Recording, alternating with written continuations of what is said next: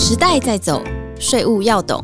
EY 税务轻松聊，剖析台湾最新税务法规，探索国际税务脉动。跟着 EY 税务轻松聊，轻轻松松掌握税务大小事。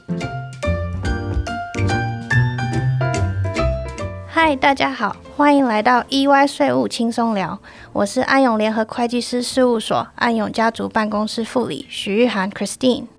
呃，大家好，我是安永家族办公室林志祥会计师 Michael。呃，很开心我又来到了 EY 税务轻松聊。嗨，大家好，我是安永家族办公室副总经理杨建明 Alex。很高兴又到 EY 税务轻松聊来跟大家聊一聊。这一集我们会请 Michael 跟 Alex 和大家聊聊跨境台商在家族企业传承规划上的需求。并分享如何透过离岸信托架构落实家族企业创办人的想法，以及我们过去协助客户于这些家族传承规划上的经验。我想大家在传承规划上都有听过信托，但相较于其他传承工具，像是保险啊或是遗嘱，大家可能对于信托比较陌生。在开始深入分享今天的题目前，能不能请 Michael 先简单说明一下信托这个传承工具呢？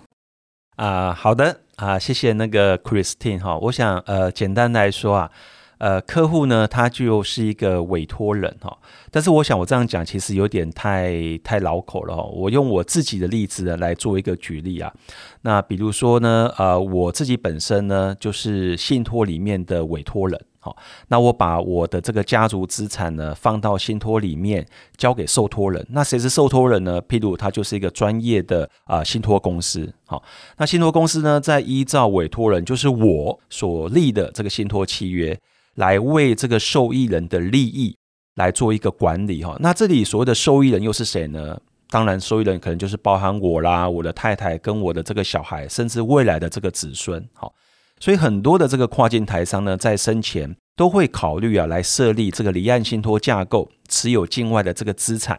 那避免呢在身故后呢，他的继承人面对昂贵而且非常繁琐的遗产认证的一个程序。是的，呃，我这边也补充一下啊，实务上有些案例，比如说。呃，有许多的跨境台商啊，那他们当然是台湾的创办人，但是这些台商透过百分之百持有的 BBI 控股公司来间接持有境外的家族企业的股权。呃，但是我们实际上观察到许多的跨境台商并没有事先做好任何的传承的规划，当然也没有设立离岸信托架构。那但是创办人可能已经指定，比如说他的长子为接班人。那在这个状况下，当创办人过世的时候，创办人原来持有的这个 BVI 公司的股权可能会被列为哈这个 p e 的遗产认证的范围。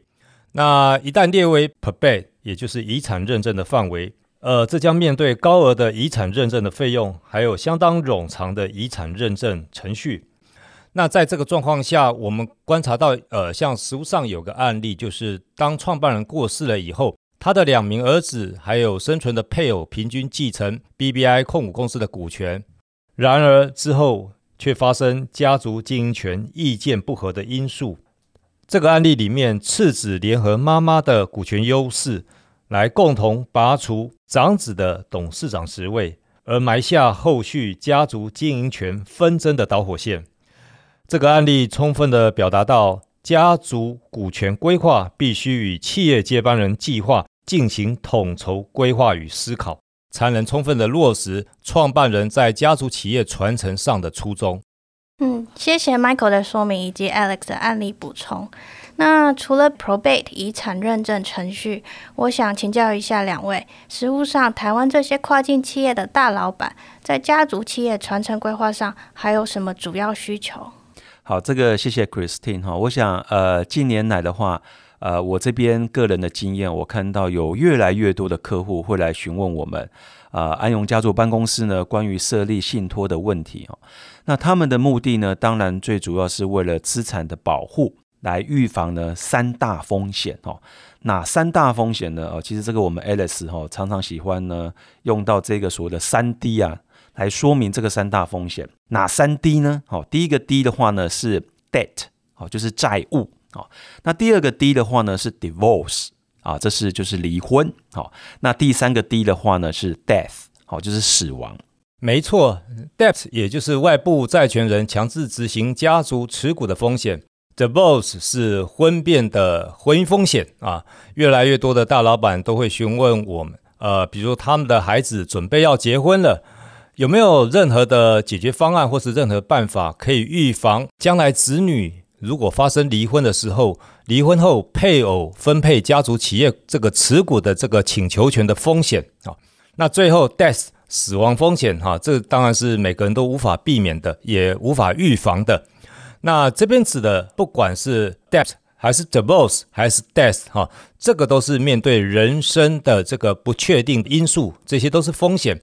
若有一天意外的走了以后，那如果自己的继承人哎尚未成熟，呃，不善于管理创办人留下来的资产或企业，或者是一次收到庞大的家族资产而开始挥霍。把家族股权卖掉，偿还个人债务，那甚至有可能导致外部人取得家族企业经营权的风险。呃，是的，我想刚刚这个 Alice 哦，其实分享的非常的好哈。呃，除了这个资产保护的效果之外，呃，不少客户呢找上我们，也是希望呢我们能够替他们呢规划一个工具啊，让他们的家族企业呢能够永续经营哦。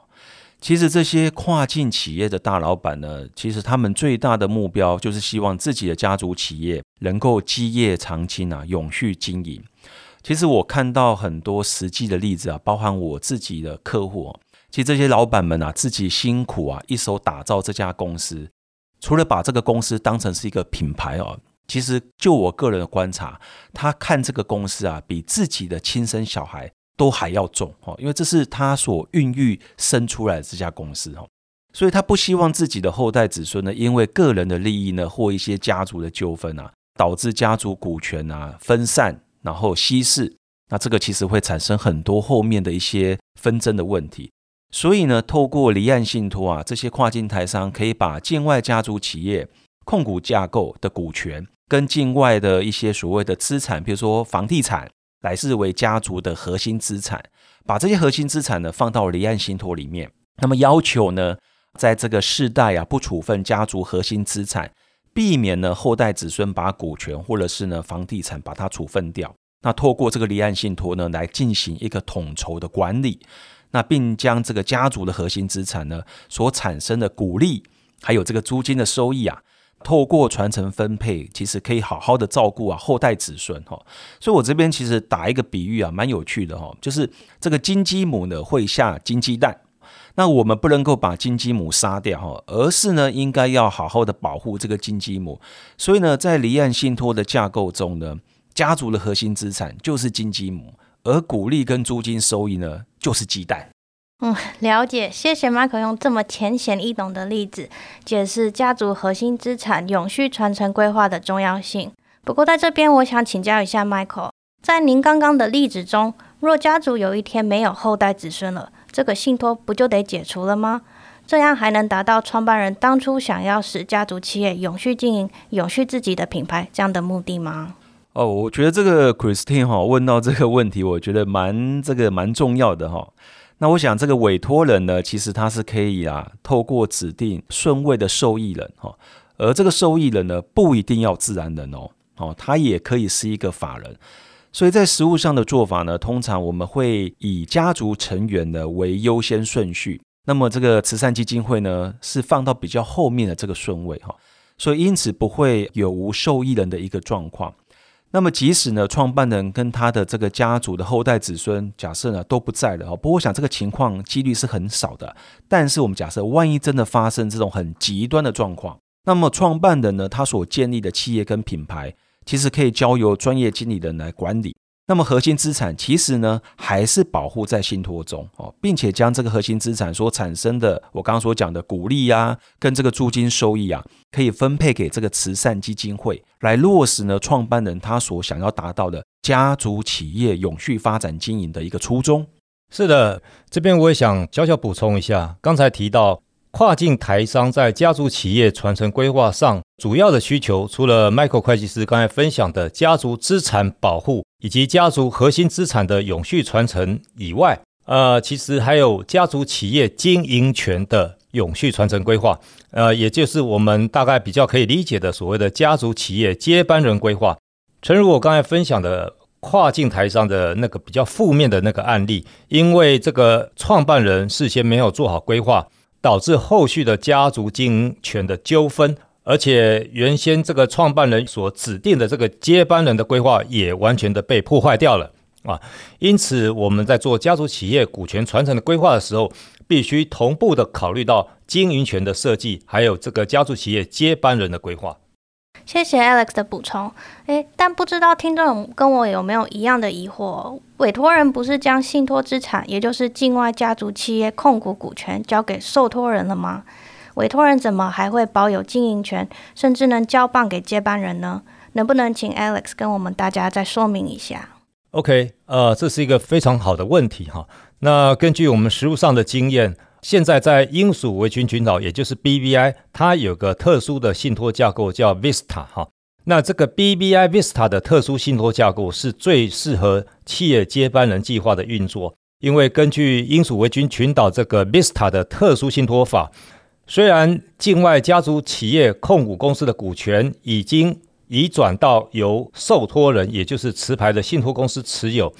但是 BBI Vista 的这个信托控股公司，哈，Trust Holding Company，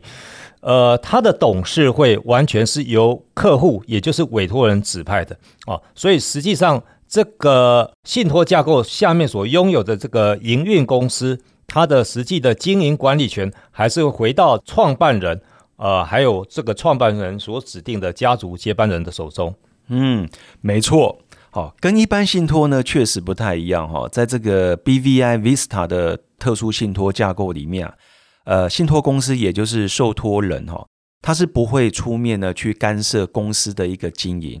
除非好遇到特殊的一个状况啊，譬如说这个董事会呢产生一个僵局啊，那在这个时候呢就可以要求啊受托人来出面。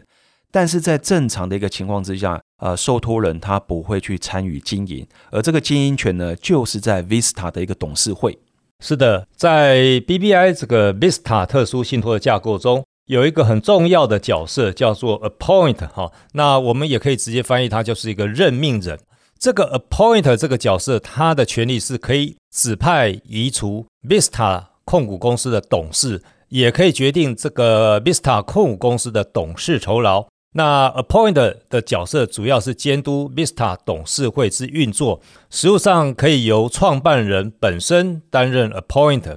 那接班人则是把他安排在 Vista 的董事会里面，让接班人可以去历练、去学习。创办人若希望有一些专业的顾问来协助这个接班人的话，也可以在 Vista 的董事会下面设立不同的咨询委员会。透过 BVI Vista 这种特殊的信托架构，这也是让这个创办人保留相当的控制权。若觉得这位接班人、这位二代经过了一段时间的观察以后，发觉哎，这个第二代呃可能是不适任的状态下的话，创办人身为 Appointer 这样的角色，他还是可以把这个不适任的第二代从 Vista 的董事会移除。诶，那在这边请教一下 Alex，在这个 BVI Vista 特殊信托架构中，若委托人过世后，要怎么确保指定的接班人还保有话语权呢？而不会像您刚刚分享的跨境台商案例一样，委托人要怎么确保这个指定的接班人不会再被其他的董事推翻掉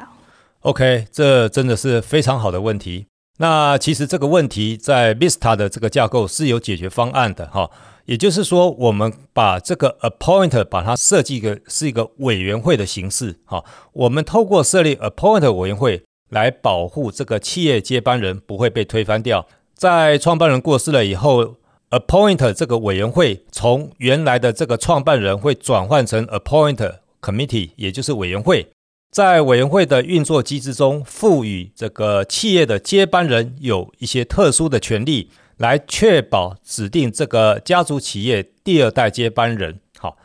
那他也可以透过 Vista 信托架构去顺利的管理他这间信托控股公司，落实家族的接班人的计划。好，没错哈，这个谢谢 Alice 的说明。那我这边再补充一下啊，因为从刚刚到现在，其实 Christine 啊，或者是 Alice 这边都有一直提到这个 appointer 哈。那我这边也讲一下，这个 appointer 它的一个中文，事实上就是一个任命人的一个角色。那在这个 BVI Vista 的信托架构中呢，啊，其实也会有保护人 protector 这样的一个角色哈。所以，除了监督受托人，也就是呢监督这一个所谓的信托公司之外，那还可以呢，因为呢外在环境的改变，而这个保护人呢可以向信托公司来联系，那并提起呢这个信托机制的一个调整，